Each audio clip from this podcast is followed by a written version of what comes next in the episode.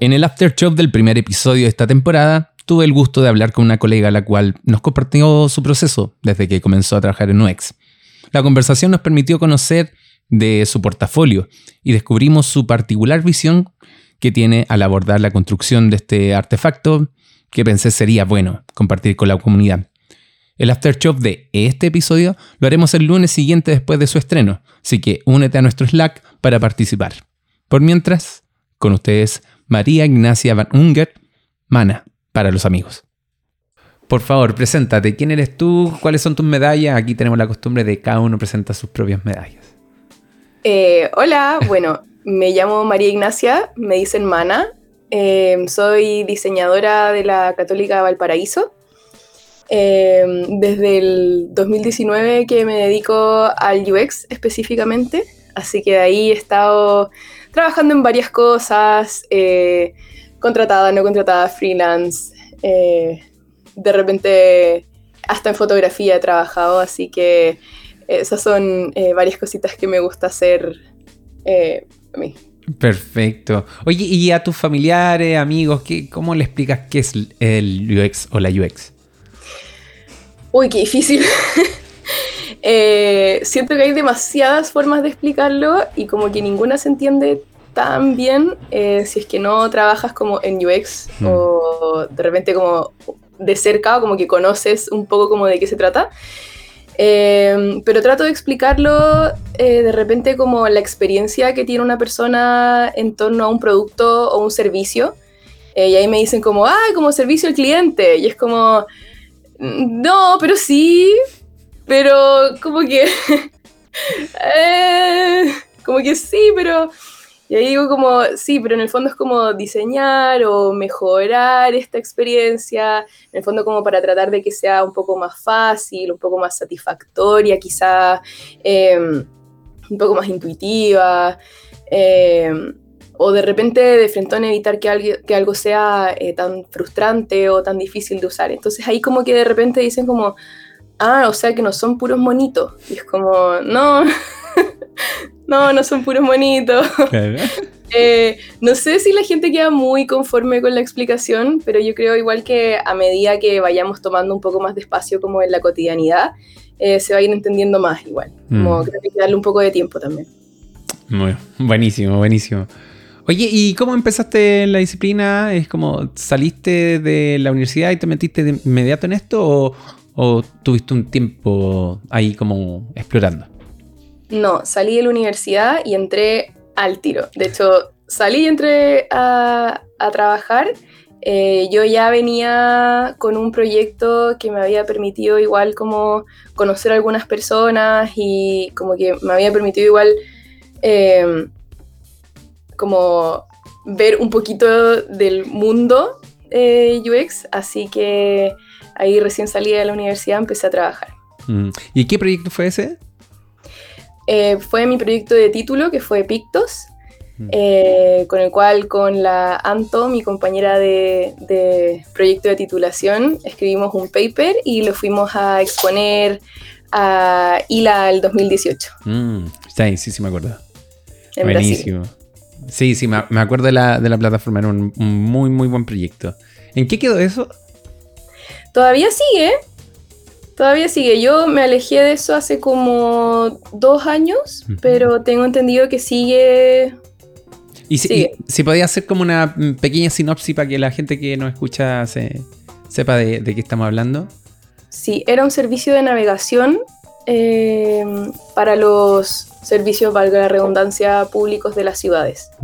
Em, pero fue como mutando y terminó o tengo entendido que ya ha ido más por, el, por, la, por la vía de la evaluación de los servicios, de la accesibilidad de los servicios. Oye, y, y mm, bueno, tú me contabas que del 2019 te, te, mm, te desarrollas como diseñadora UX. ¿Te sientes ya senior? La pregunta, la pregunta difícil. Eh, creo que si tuviera que explicar un poco como mi viaje de junior a senior, que es el puesto que he tenido desde hace ya como un año y medio, eh, diría que es súper interesante. Eh, no diría que es terrible, tampoco diría así como lo mejor que me ha pasado en la vida, Mm. porque tiene como sus altos y sus bajos. Eh, te voy a contar un poco como el, este viaje que he tenido. Yo pasé de esta primera pega, donde obviamente entré como super junior, Mm. nunca había trabajado en esta área, y a los tres años más o menos me fui a mi siguiente pega, donde entré como senior, así, directamente. Mm. Y eso fue una montaña rusa de emociones. Eh, mi curva de aprendizaje, la verdad es que fue súper intensa. Mm. Eh, me he tropezado en el camino, he llorado en el camino, eh, me he estresado mucho en el camino, pero también me ha traído muchas alegrías y me he sentido muy realizada y me he sentido muy orgullosa de mí misma y de lo que puedo lograr. Mm. Eh, así que finalmente yo creo que eh, raya por la suma, como que estoy feliz igual de haberme tirado a la piscina eh, con esta aventura. Mm. De hecho, yo creo, creo, creo que le echo la culpa en un gran porcentaje a mi portafolio de este como salto cuántico que Mm. hice entre, entre pega y pega, este salto cuántico que me pegué, como de junior a senior. Eh, porque si bien en ese minuto mi portafolio era bien distinto a lo que es ahora, eh, siento que siempre he tenido como una preocupación especial Mm. eh, como por mostrar quién está detrás de estos proyectos, de quién está detrás de, de todas estas cosas que uno muestra en un portafolio. Eh, y de hecho, eh, se me viene a la cabeza un poco estos como portafolios que de repente uno encuentra en Behance, que parecen hechos como por robots o como por inteligencia artificial, que es como que, como que no tienen alma, como que uno no, no sé, como, no sé, como que de repente son los medios proyectos, son así Mm.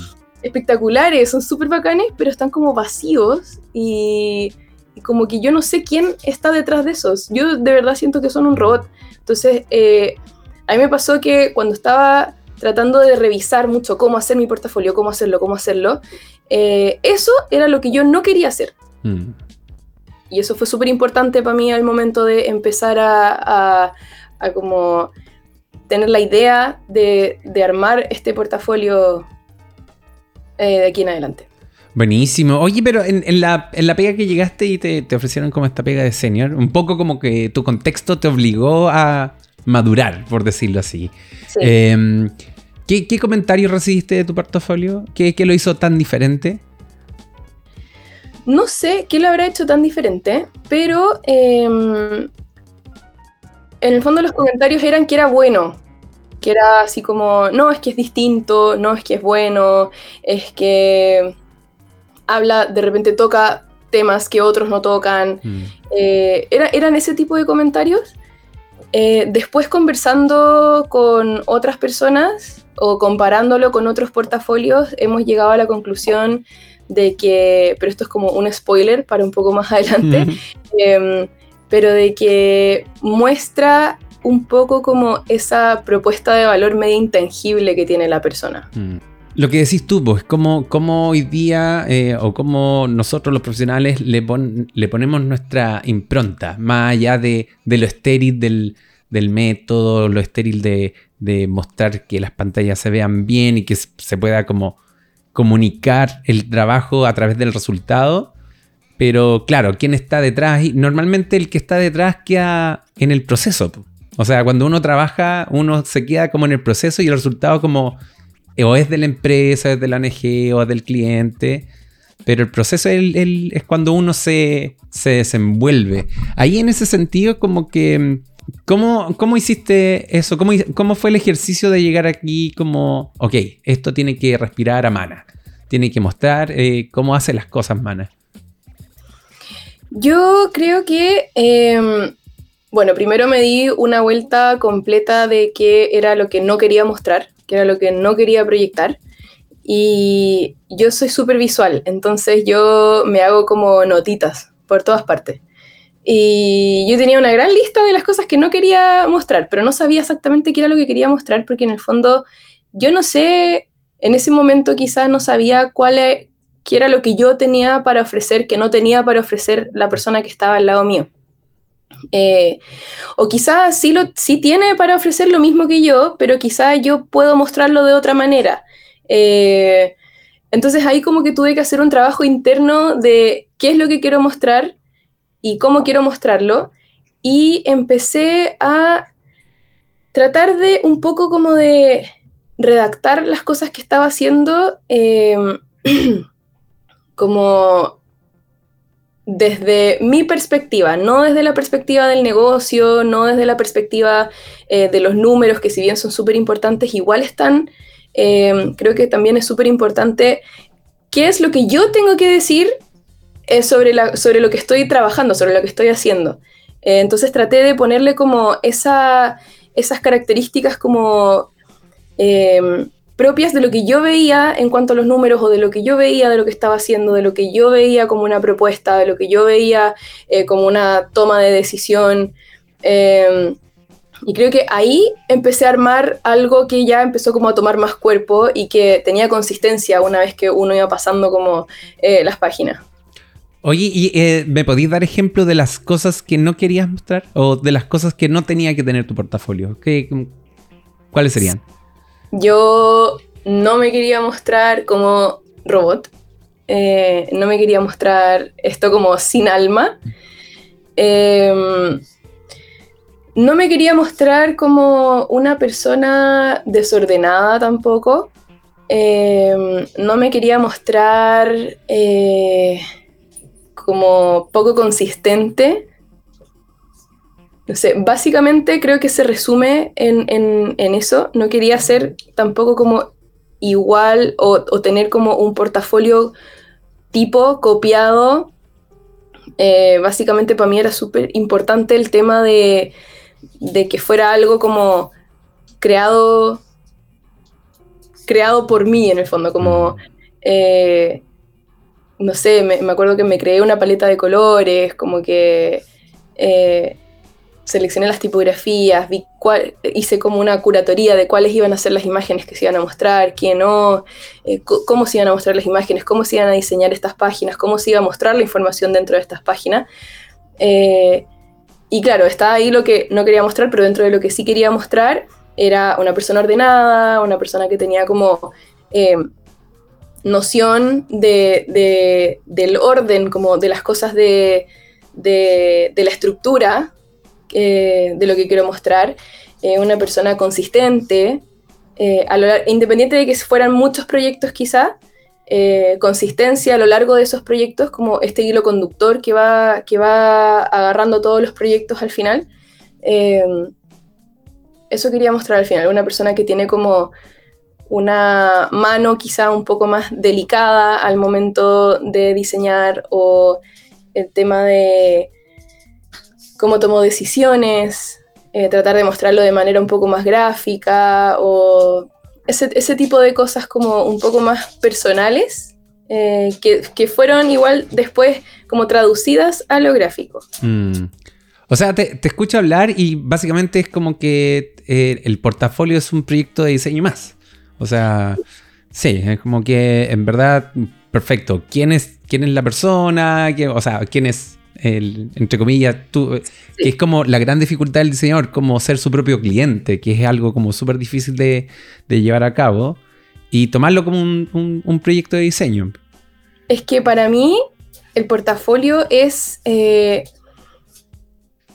tres cosas, básicamente. Es mi carta de presentación, es eh, una documentación de mi trabajo, pero en un tema más romántico es una bitácora. Eh, de mi avance, como a lo largo de los años, de las cosas que he hecho, de las decisiones que he tomado. Eh, y claro, a medida que voy agregando elementos o van pasando los años, quizás voy quitando otras cosas que ya no resuenan tanto conmigo, o quizás ahora tengo una mirada distinta, una perspectiva distinta con respecto a un tema, y está bien. Eh, y ahí, claro, podría quitar algunas cosas que no esté, que, que ya no sean tan coherentes con la persona que soy ahora. Em, o con la profesional que soy ahora, porque he aprendido cosas, pero, pero para mí, claro, me gusta la idea de que el portafolio es como una bitácora, como que puedo ir metiendo las cosas que, que estoy haciendo, ir sacando cosas, como, mm. eh, y va cambiando, como año a año, va, va, mutando y se va complejizando, y va como, el portafolio siento como que va aprendiendo cosas igual que yo. Yo veo mi portafolio al principio Y ahora, claro, lo encuentro muy básico, pero en un principio yo encontraba que decía mucho. Mm. Entonces, eh, siento que el portafolio igual ha ido aprendiendo eh, y se ha ido complejizando igual como he ido aprendiendo yo. Claro, es un reflejo de cómo ha avanzado tu carrera. Me, me parece muy interesante esta, esta como cómo plasmáis la toma de decisiones, que al final es como lo que hacemos los diseñadores, como, ok, nos vamos por este camino, por este otro, nos vamos por esta tipografía o no, nos vamos por este diagramación o no, y cómo tomáis las decisiones, porque tampoco es como de muy... Em, podría hacerse por intuición, pero como que en realidad estáis como un cliente, hay, que, hay que argumentar esas decisiones. En ese sentido, ¿cómo aconsejáis que eh, visualizar la toma de decisiones? En, el portafolio? Sí, eh, a mí me gusta mucho hacer, bueno, yo primero creo que hay que darle tiempo y dedicación, como que no es algo que se puede hacer en una tarde y, y en un ratito, eh, así como con media dedicación. Eh, para mí personalmente, y como es algo más de documentación y más tipo bitácora, eh, siento que es algo que necesita su tiempo y necesita su espacio. Mm. Entonces, em, a mí me gusta mucho esto que de repente uno hace como cuando está pintando, cuando está dibujando, que uno está como de repente muy de cerca y uno tiene que dar un paso atrás mm. y verlo y ver si es que las cosas que se están mostrando, en el fondo como cuando uno dibuja y se echa para atrás y dice, uy, la perspectiva está toda fea. es como algo así eh, pero básicamente con las cosas que uno está viendo, dejar de verlo un rato, mirarlo después, releerlo, decir, sí, esto tiene sentido con lo que estoy escribiendo, eh, esto no tiene sentido.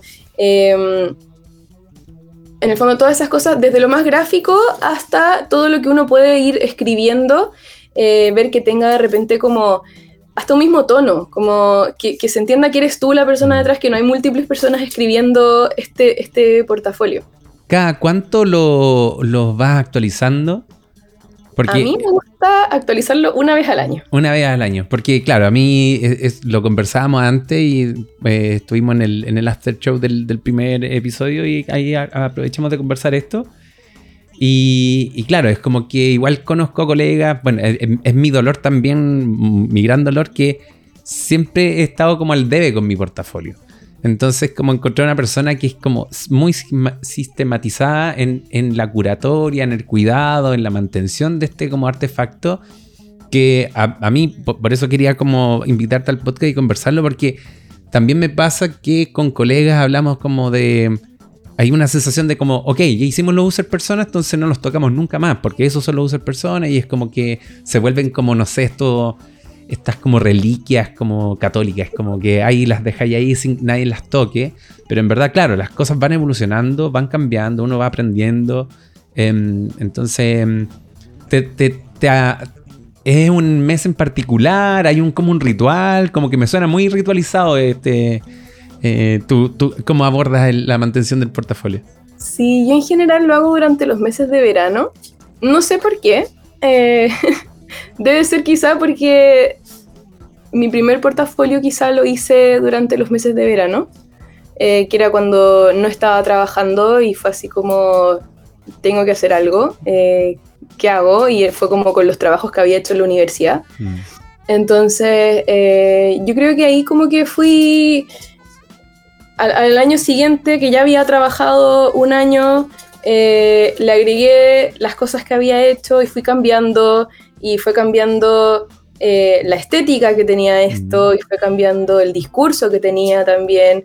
Em, se fueron complejizando esas cosas y así a lo largo de los años, pero yo creo que eh, naturalmente se fue dando que en los meses de verano eh, y se fue haciendo como una tradición que en los meses de verano yo voy como cambiando y metiéndole mano al, al, portafolio y viendo si es que hay algo que se puede cambiar, si es que no.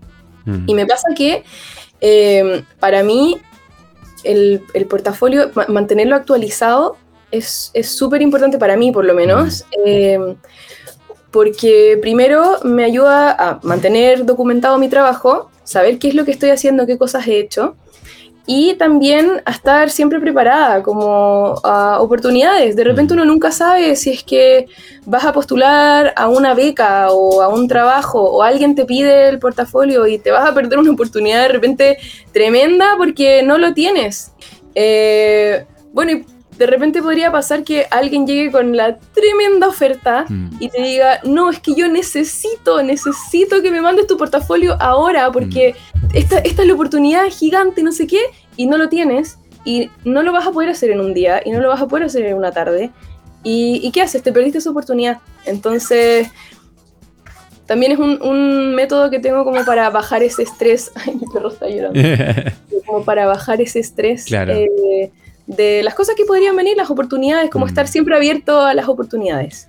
Y en, esto de ver, me imagino que viste como ejemplos de portafolio, bueno, ya de, ya lo mencionaba, estos portafolios que no tienen vida, que a mí al tiro se me viene a la mente, es como que estos portafolios que son solamente pantallas. Es como solamente pantallas y algunos como por darle el toque están como distorsionadas porque estás puesta como en un maqueteados como en un, en un, en un computador, en una app, así como en diagonal, y es como, no estoy viendo la pantalla, estoy más preocupado del, de la maquetación. Em, ¿Qué ejemplos eh, te inspiraron? ¿Qué, en qué, otros como eh, referentes viste? o, te alejaste del portafolio y viste otras cosas? Eh, me quise alejar un poquito de los referentes eh, como muy digitales y traté un poco como de volver a este tipo como de lectura más análoga, como más estilo libro. Em, no sé por qué, creo que es algo que me funcionó, me funcionó mejor, eh, encontraba que me hacía más sentido a mí mm. para poder explicar algo.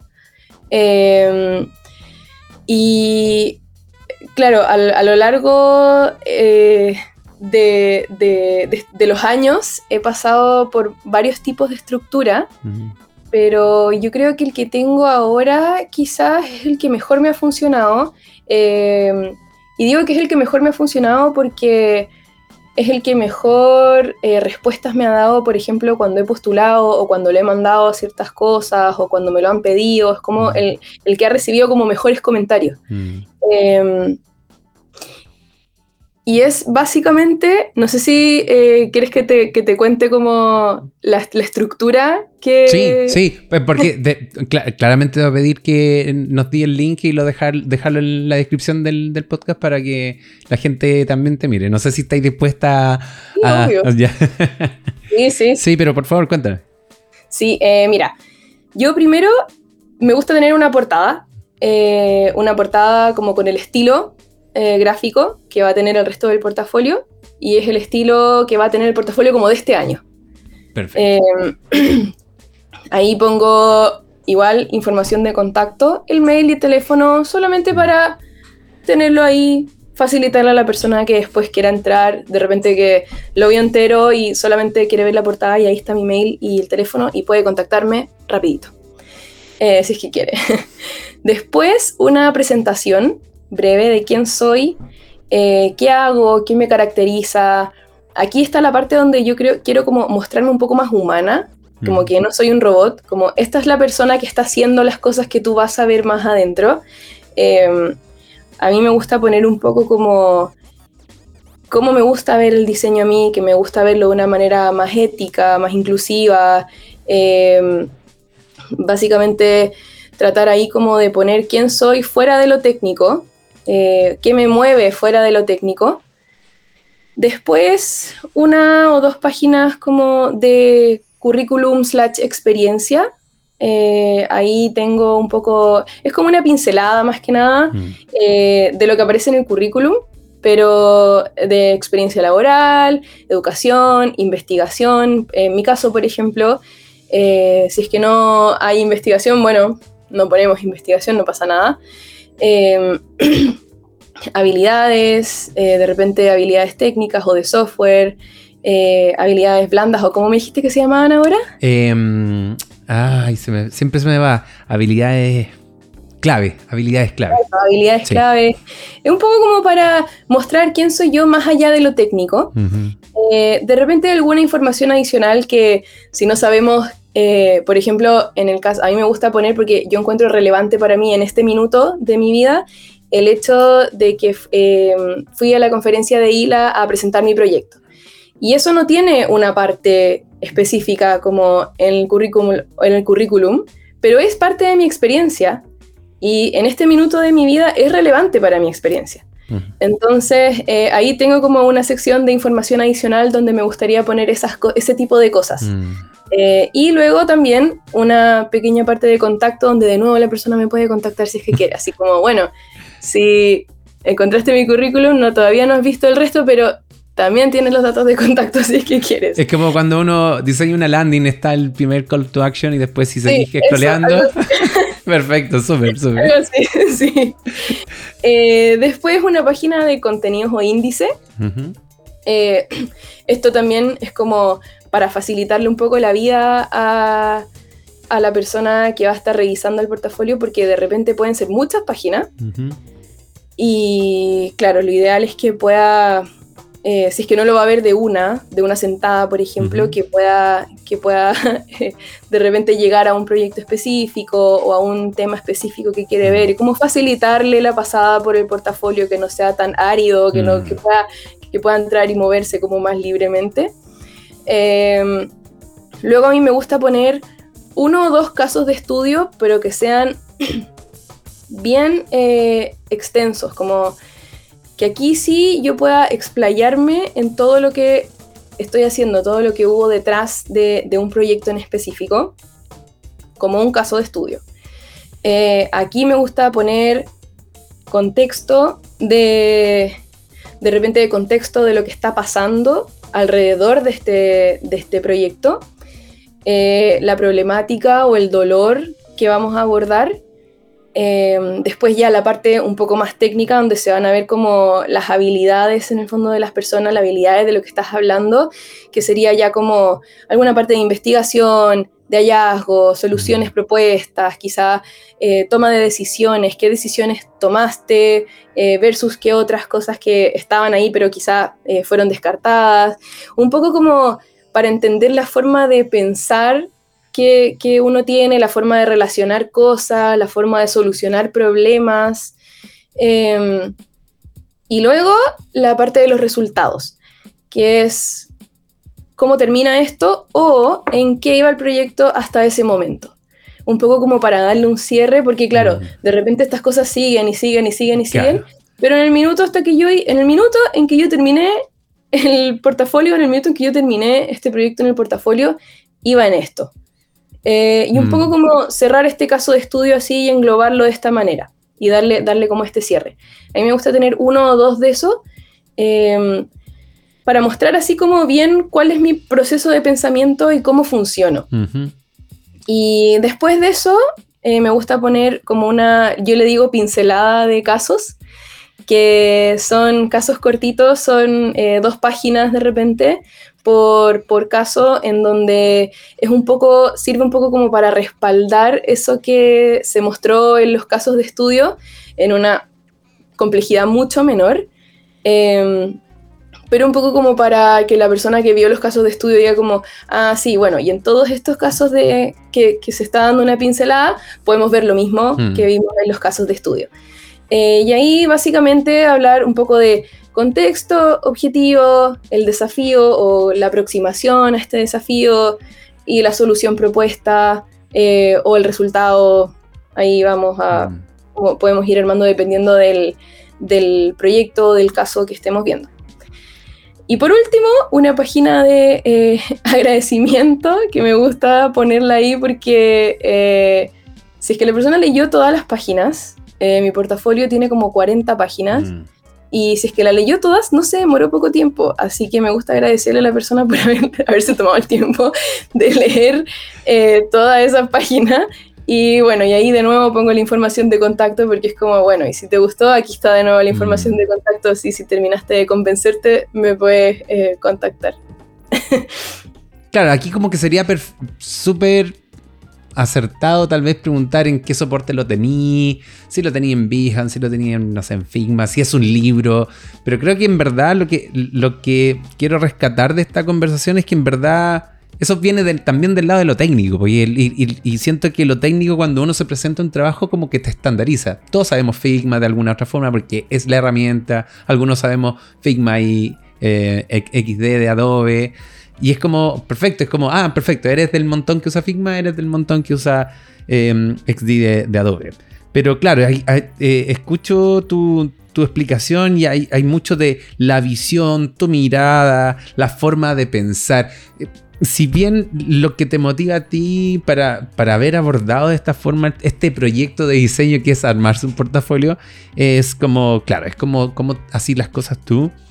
¿A qué atribuyes que lleva esto? Porque, claro, hoy día, en los tiempos que vivimos, como que entre lo más fácil sea, si es automatizado, qué sé yo, eh, lo que me cueste menos, no, no por el lado de, de la flojera, sino como de, de, conservación de energía. ¿Cuál dices tú que, que ¿qué es lo que te hizo pensar? Es como darte, y lo voy a decir tal cual se me viene a la mente, darte esta baja de invertir tanto en tu portafolio. ¿Dónde crees que viene? Yo creo que... Es que, bueno, yo te contaba la otra vez, yo soy súper obsesiva. Y... Eh, parece broma, pero no es broma. Eh, yo soy súper obsesiva y, me gusta documentar cosas. Mm. Entonces, para mí esto de mantener lo que hago documentado, a mí me produce mucha satisfacción. Entonces, es un tema como de satisfacción, la verdad. Em, y claro, me gusta, me gusta Figma. yo mi portafolio lo tengo en Figma desde el inicio de los tiempos, desde que empecé a hacerlo. Em, porque se me hace muy fácil ir editándolo, se me hace mm. muy fácil ir cambiando cosas, porque de repente uno se equivoca o lo leíste dos meses después y encontraste una frase que estaba media mal redactada y como que fuiste y lo cambiaste y queda bien y el link mm. sigue siendo el mismo, entonces está mm. súper bueno porque podéis hacerle cambios y el link va a ser el mismo y la persona que, lo, que tiene el link puede seguir metiéndose y, y no va a haber como mucho cambio en eso y no tienes que mandárselo de nuevo y no tienes que mandárselo así como a las, no sé, 20 personas que se lo mandaste, no, no hay que hacer eso. Así que a mí me acomoda mucho eso. Eh, y claro, eh, si es que quiero exportarlo, lo voy a exportar y lo voy a guardar como PDF en mi disco duro. Eh, eso en general lo hago al momento de hacer el nuevo. yo guardo el anterior como PDF en mi disco duro, así como a modo de, documentación histórica, así como van quedando los anteriores. Mm. O sea, el, deberíais poner en tu portafolio el proceso de haber hecho el portafolio. Yo creo que sería un súper buen anexo. También puede ser. Oye, súper bueno. O sea, a mí, a mí me, sigue sorprendiendo em, porque, bueno, eh, a pesar de, de, sonar repetitivo, pero claro, yo siento que está como cómodo como ah, siempre se me, me cuesta decir esa palabra, pero que claro, hoy día con la estandarización de los de los, de los cursos de UX, como de, de esta como, de hecho, antes de conversar contigo estaba hablando con alguien así como, oye, mi cuñado no sabe qué hacer, se podría pasar UX, ¿qué tiene que estudiar para ganar plata al tiro? ¿Cachai? Como que igual anda dando vuelta esta sensación de que en UX se gana plata, entonces como que vamos. Entonces, claro, es como que ahí la mirada y la motivación es como ganar plata. Y eso ha provocado que hay mucho de la de la herramienta, enfocarse en la herramienta, saberse de memoria, Figma y como que estar, saberse todos los plugins, cuando en realidad hay crea un gap en esto, en, en, esta visión, en cómo debe ser el diseño, cómo o cómo es el diseño para mí como profesional y que lo que decís tú, pues cómo me diferencio del otro, un poco está, es mi sensación que está habiendo un gap.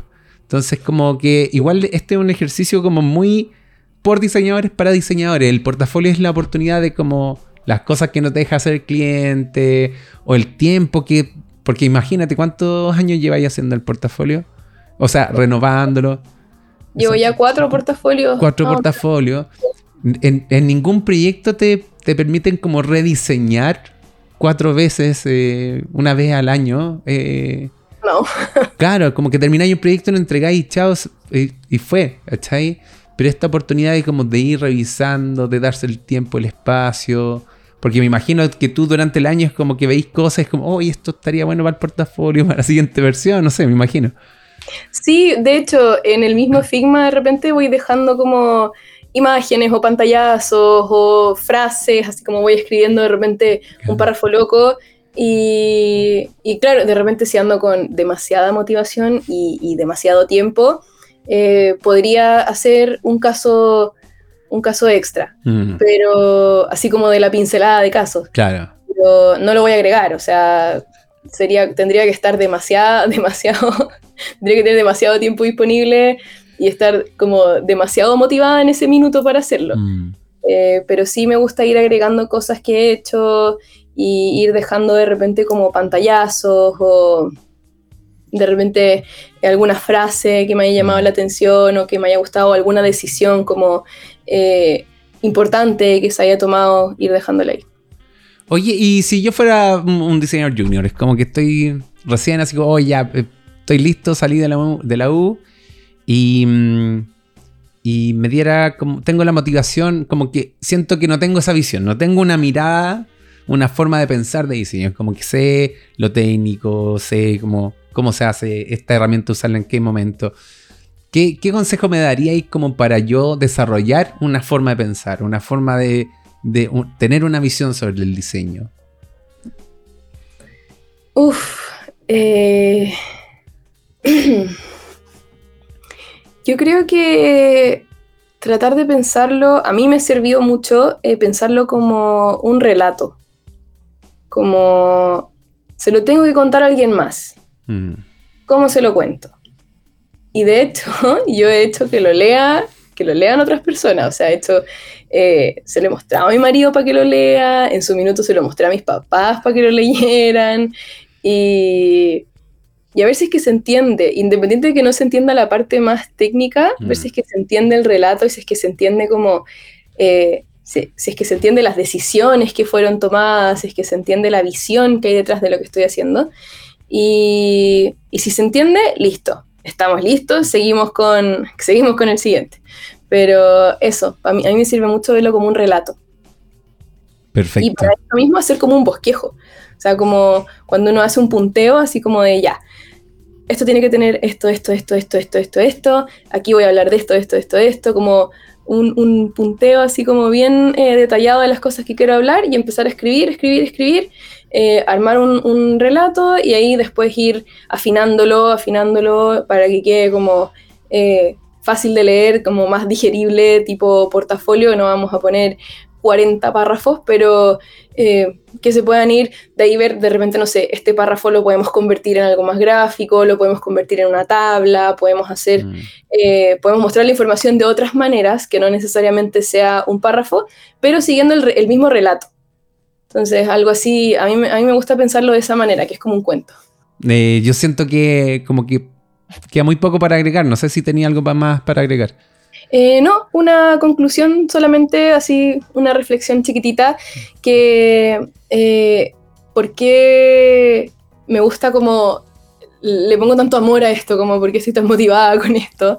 Eh, y es que creo que el portafolio igual es como la manera más efectiva que tenemos los que trabajamos en esta área eh, demostrarnos cómo somos, eh, porque creo que el currículum da para mucho y un portafolio puede respaldar un poco lo que uno dice o no, o te puede dejar como un chanta. O sea, quizá no como un chanta, pero en el fondo eh, puede decir todo lo contrario.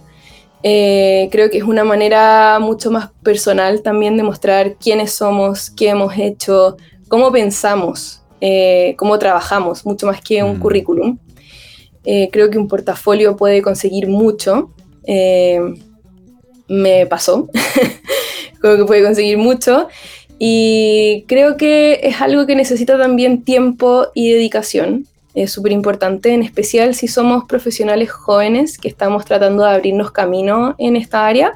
Es algo que necesitamos ponerle tiempo y necesitamos ponerle dedicación. Y por último, tratar de encontrar esa como propuesta de valor propia que va más allá de lo técnico, eh, que quizás es algo súper intangible y quizás suena como súper loco y todo eso, pero yo creo que es algo que igual uno puede llegar a encontrar eh, y uno puede llegar a transmitir con el suficiente tiempo y dedicación. Y bueno, como último puntito también, eh, comentar que a medida que uno crece, que uno cambia, que uno aprende, eh, creo que el portafolio también debería cambiar con uno. Y está bien ser coherente en el fondo con quién somos para lograr transmitir esa coherencia. Eso. Es muy bueno tener una caja de herramientas con todos los conocimientos técnicos, software que sabemos ocupar, metodologías que sabemos aplicar y conocimientos y tips que hemos recolectado en nuestra experiencia de estudio y de trabajo. Debemos hacernos de esta caja de herramientas. Pero la forma en cómo abordamos la disciplina y la mirada que tenemos al abordar nuestros proyectos también es una forma de pararse en el mundo del diseño y, por qué no decirlo, de construir una identidad. Una habilidad clave para tener esa espalda que nos soporte a la hora de enfrentarnos a stakeholders que no necesariamente saben de diseño y del por qué aplicar o no algunas de las técnicas y métodos que creemos es necesario aplicar.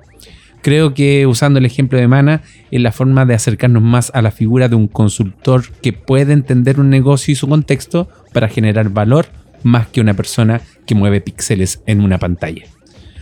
Más en simple, no tan solo contar el cuento, sino también creérselo. Esa es la enseñanza con la cual me quedo después de conversar con Mana, a quien le agradezco enormemente su tiempo y disposición. Las canciones que escuchan en este podcast son de Revolution Void. Únete al After Show, que esta vez será el lunes siguiente de la salida de este podcast, uniéndote al Slack de Ixda Santiago. Las instrucciones estarán en la descripción de este capítulo. A mí me encuentras en Instagram como Sauce Babilonia y esto fue Beercamp, una producción perenne, orgullosa de ser parte de Ixda Santiago. Hasta la próxima.